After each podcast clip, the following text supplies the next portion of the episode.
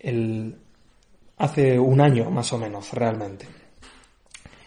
Pude estar en un lugar de España que es bastante bonito por sus paisajes, por su naturaleza. Y si te gusta la naturaleza y vives en España, pues yo ojalá tengas la oportunidad de ir a este sitio. Es la Sierra de Cazorla. Ahí he estado como sacerdote en varios campamentos y también pude estar en el verano pasado en una convivencia que tuvo una cosa especial. Y es que uno de los asistentes vino con un perro impresionante. Era un pastor alemán. Yo no soy muy amigo de los perros, pero he de reconocer que, bueno, que este es que era un perro especial. Tenía dos características. Uno que era muy guapo, muy guapo. De hecho, había ganado un premio de belleza europeo. puedes imaginar que era un perro muy guapo. Y la segunda característica es que era un perro muy listo. Era bastante listo. Y esto se muestra en que, por ejemplo, estábamos allí jugando con él muchas veces porque nos seguía el juego, ¿no? Pues típico rondo con un balón, con una pelota, eh, y el perro pues iba detrás, o nos poníamos a correr todos juntos en plan como esas fiestas de, de España, de Pamplona, los Sanfermines, y el perro venía detrás de todos ahí, y se lo pasaba en grande. Pero en una ocasión en la que estábamos recuerdo, ¿no? Ahí cerca de la zona de, de, la zona del comedor, que era un comedor abierto, están las mesas por fuera. Estábamos ahí jugando, haciendo un rondo, un mareo con el perro y se lo estaba, estaba disfrutando un montón. Pero llegó una familia que venía a visitar el lugar y, y venía con una perra. Y ya te puedes imaginar lo que pasó, ¿no? que de repente el perro se olvidó de la pelota y se fue directamente a, pues, por la perra, a jugar con ella. Pues claro, se lo pasaba mucho mejor, era de su raza, ¿no?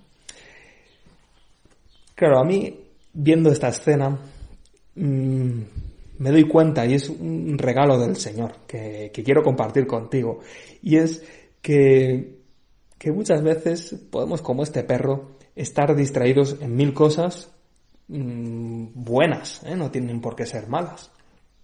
Buenas, pues en el curso, en las vacaciones, en familia, con los amigos, etc. Pero ojalá seamos tan listos como este perro que nos demos cuenta de lo más grande que hay en nuestra vida, que es, es Dios es Dios, Dios que pasa a nuestro lado. No es que yo quiera comparar aquí a Dios con la perra, lógicamente. Pero sí que, mira, Dios me regaló como esa imagen. Es decir, Dios pasa a nuestro lado. No solo pasa a nuestro lado, sino que Dios está dentro de nosotros. Sé que eso es lo más grande, lo más grande que tengo. Procuro vivir en gracia de Dios para que Dios pueda estar dentro de mí, que es lo que más desea. Procuro comulgar cada domingo cuando voy a misa, o, o, si voy a misa más días, pues más días, para recibir al Señor, a Dios, a Jesucristo, en la Eucaristía. Claro, ¿hay algo más grande que recibir a Dios en la Eucaristía? O que saber que Dios está en mi alma en gracia.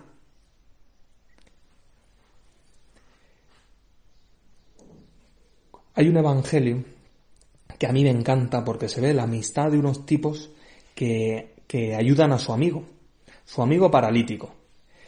Pues serían de una aldea y ahora vamos a poner la cabeza la imaginación y nos vamos a imaginar que estamos dentro del Evangelio, de esa escena, y que somos uno más, uno más de esos que tenemos a nuestro amigo paralítico, nos enteramos que el Señor, que Jesús está llegando, está pasando cerca de nuestro pueblo y decimos, vamos a llevarle a nuestro amigo para que lo cure.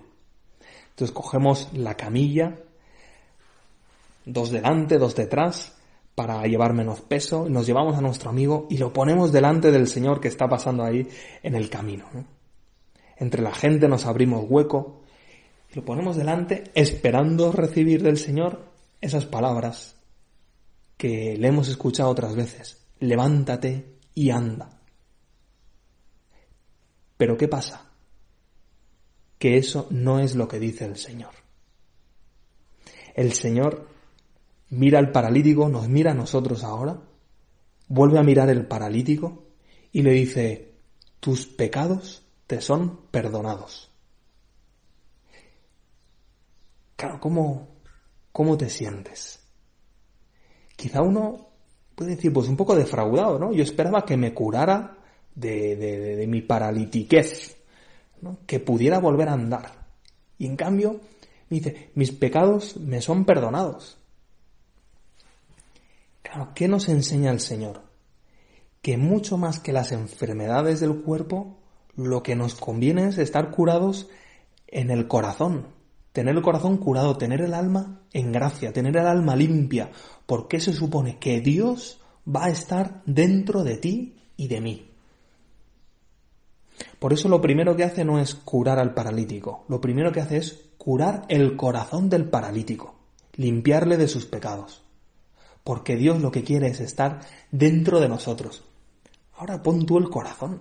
¿Y no te parece maravilloso? ¿No te parece maravilloso que Dios quiera vivir dentro de ti? Luego Jesús cura al paralítico, pero primero le cura su corazón, le perdona sus pecados. Gracias, Señor. Gracias por querernos tanto que quieres estar dentro de nosotros. Yo querría quererte igual, con todo ese amor de que me lleve a mantener mi alma limpia para que tú puedas estar siempre dentro de mí, siempre. Hemos puesto la cabeza, imaginándonos la escena, hemos puesto el corazón dejándonos llevar un poco por esos sentimientos de agradecimiento al Señor. Ahora pon la voluntad en este último tramo de tu oración para sacar algún propósito, algún propósito que te lleve a decir, a recuperar tu gracia de Dios cuando la pierdas, si alguna vez la pierdes por el pecado mortal, a querer el propósito de querer comulgar siempre, cada domingo, cada día que vayas a misa, porque tienes el alma en gracia. Pues que seamos guapos, en eso cada uno que haga lo que pueda, o guapas, y que seamos listos, listas y queramos siempre vivir en gracia de Dios.